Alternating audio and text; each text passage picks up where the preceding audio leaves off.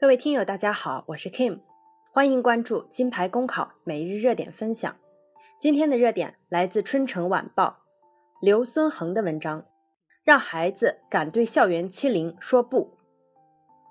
新学期又到了，接连几天，记者接到几位家长的电话，他们称娃娃对开学很抗拒，就因为害怕回到学校被同学欺负，这可让他们愁坏了。一段时间以来。媒体报道出来的一些校园欺凌事件，其恶性程度超出社会容忍的底线，引得社会舆论广泛关注。无论哪种形式的校园欺凌，其负面影响都不容小觑，值得重视。很难给频发的校园欺凌事件找一个确切的缘由，但大体说来，有如下几个方面：一方面，人们对于校园欺凌缺乏共识，虽然很多人都有过被欺凌的成长之痛。但不夸张地说，从社会、政府、学校乃至家长，对于校园欺凌的严重性认识不到位，不管是在法律制度安排上，还是思想观念上，都没有予以足够的重视。另一方面，对孩子的教育有缺失。一个倾向于使用暴力的孩子，关键是缺乏敏锐的感知、理解和体察自己、他人及社群的情感、需要和利益的能力。而此番共情能力是需要从小培养。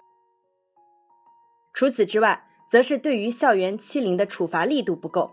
例如，我国刑法只规定了已满十四周岁不满十六周岁的未成年人犯故意杀人、故意伤害致人重伤或者死亡、抢劫等罪名的，应当负刑事责任。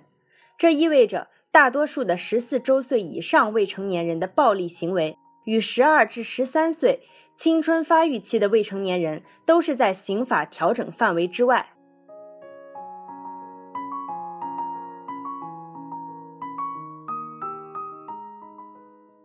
若想有效的疏解校园欺凌问题，不难发现需要各个方面发力，终究是一项复杂的系统工程。但就当下而言，最有效的方式莫过于先让被欺凌孩子学会勇敢说不。一直以来。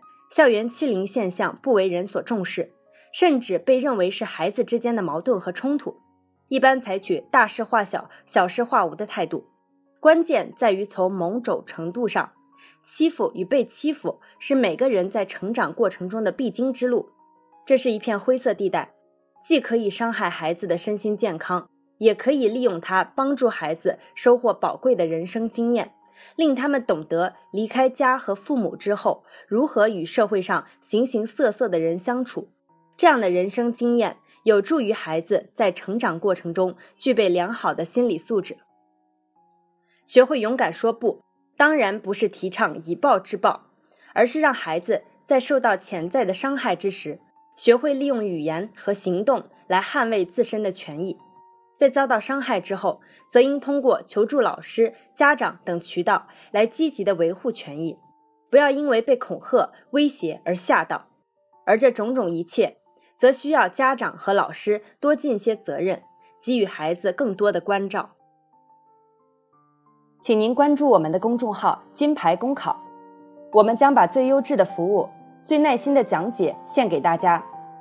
公考路上你不孤单，金牌公考。带你上岸。